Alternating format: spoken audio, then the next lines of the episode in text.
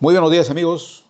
Hoy 6 de diciembre de 2020 se abre el Sabán de Oropuquio con su programa número 44.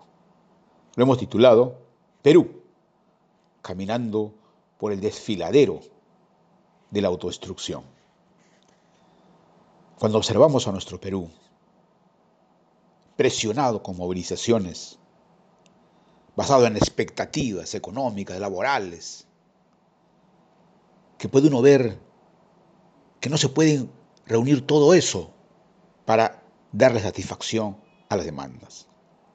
De otro lado, presiones políticas, encabezados por los golpistas conocidos de Merino y Shejade.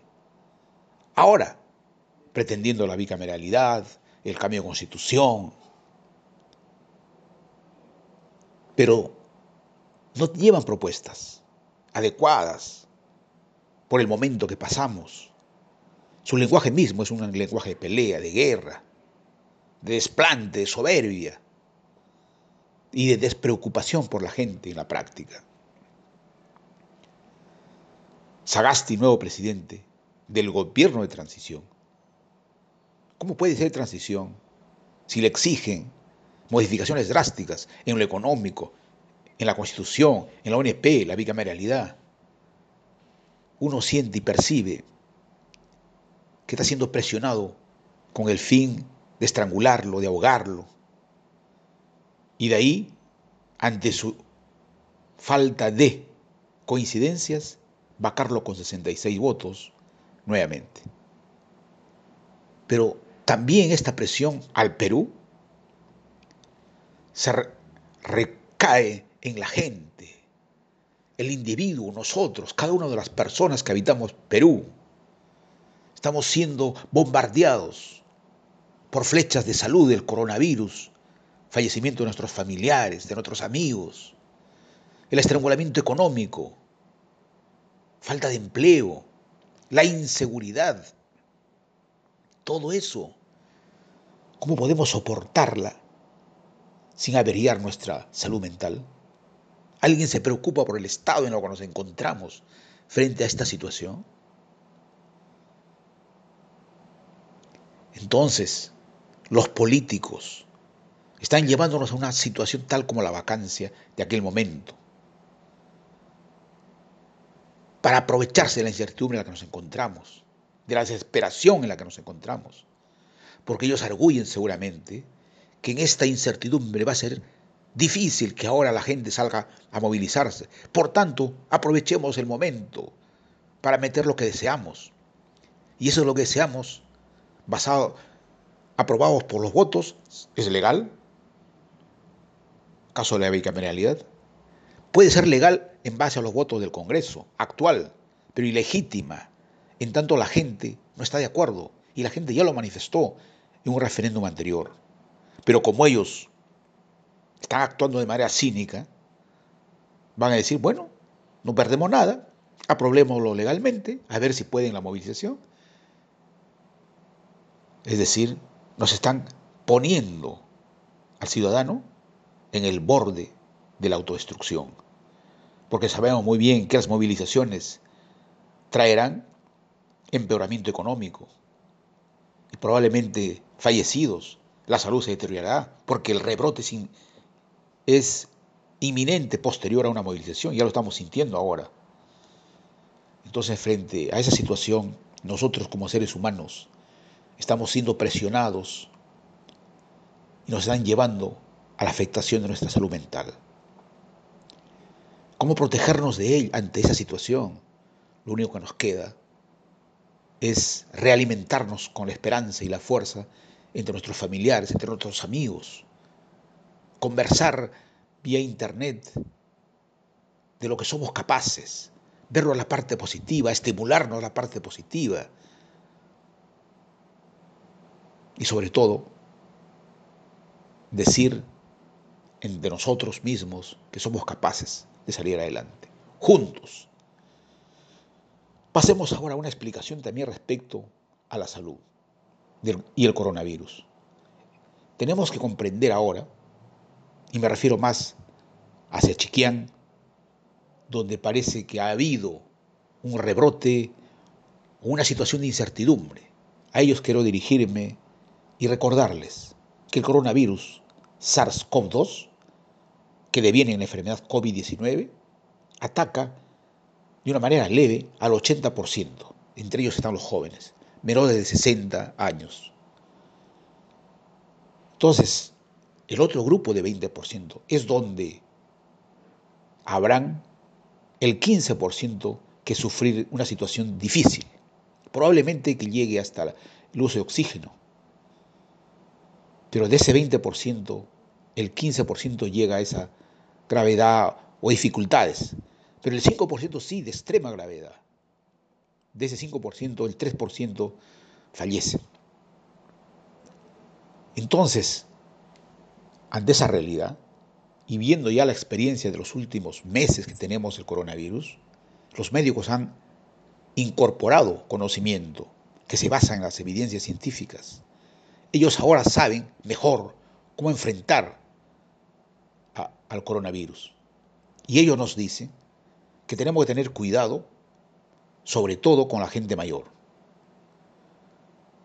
Pero ese cuidado se mantiene bajo el esquema de la protección, la distancia, la mascarilla, la distancia, el evitar estar en conglomeraciones. Y que no podemos exigir pruebas porque se nos ocurra o la duda. Los médicos hoy te dicen, las pruebas sí, pero posterior a que hayamos analizado, auscultado si estuviste en contacto con alguien positivo, si tienes síntomas, si los síntomas provienen de haber estado en ese contacto o haber estado en reuniones donde sí han habido positivos, los mercados, las marchas. Y esos síntomas son la pérdida de apetito, el olfato, la fiebre. En esas condiciones sí te hacen las pruebas. Ahora, las pruebas rápidas casi ya han sido descartadas para indagar si estás o no con el coronavirus. Ahora se están disponiendo de esas pruebas de antígenos en lo que son similares a las moleculares, pero de más corto tiempo. Se hacen el hisopado de manera menos agresiva, pero en una hora te están dando los resultados. Y con una certeza mucho mayor que la rápida, por supuesto, pero menor que, la, que las moleculares, pero suficiente como para decir que sí estás o no contaminado. Entonces, en el caso de Chiquián, por ejemplo, hay una delegación de, de 20 a 32, como dijo el profesor Ainor, en la que están yendo médicos, enfermeros, laboratoristas. Todos ellos, ¿por qué? Porque quieren levantar la realidad de ese Chiquián que, que todos consideran que están siendo mal atendidos, que están siendo postergados y que hay muchos fallecidos. Entonces ellos van a situar, diagnosticar y luego del diagnóstico decir, muy bien, ahora viene la siguiente etapa que es actuar. La actuación va a ser posterior a eso. Y ellos están ahí justamente para realizar los pasos que he señalado. Pero también vale la pena recordar en, lo que significa la evolución del tiempo del coronavirus. Desde el inicio que uno entraría en contacto con el coronavirus y se incorpora al organismo, en el tercer a quinto día vendrían los síntomas. La evolución llega hasta los 14 días. Cuando ya cesan los síntomas después de los 14 días, hay que darse todavía unos 3 días. Si en esos 3 días no hay evidencia de los síntomas. Entonces, de 14 a 17 días sería el periodo de evolución del coronavirus. Muy bien, eso hay que tenerlo muy en cuenta para efectos de asegurar la convivencia.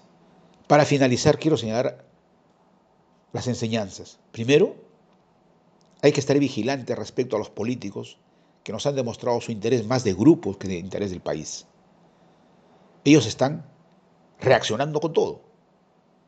Por eso que están poniéndole al gobierno exigencias como que, como que se les sería imposible aceptar todas. Y si no aceptan todas, entonces hay movilizaciones, entonces hay muertes y por tanto vacancia.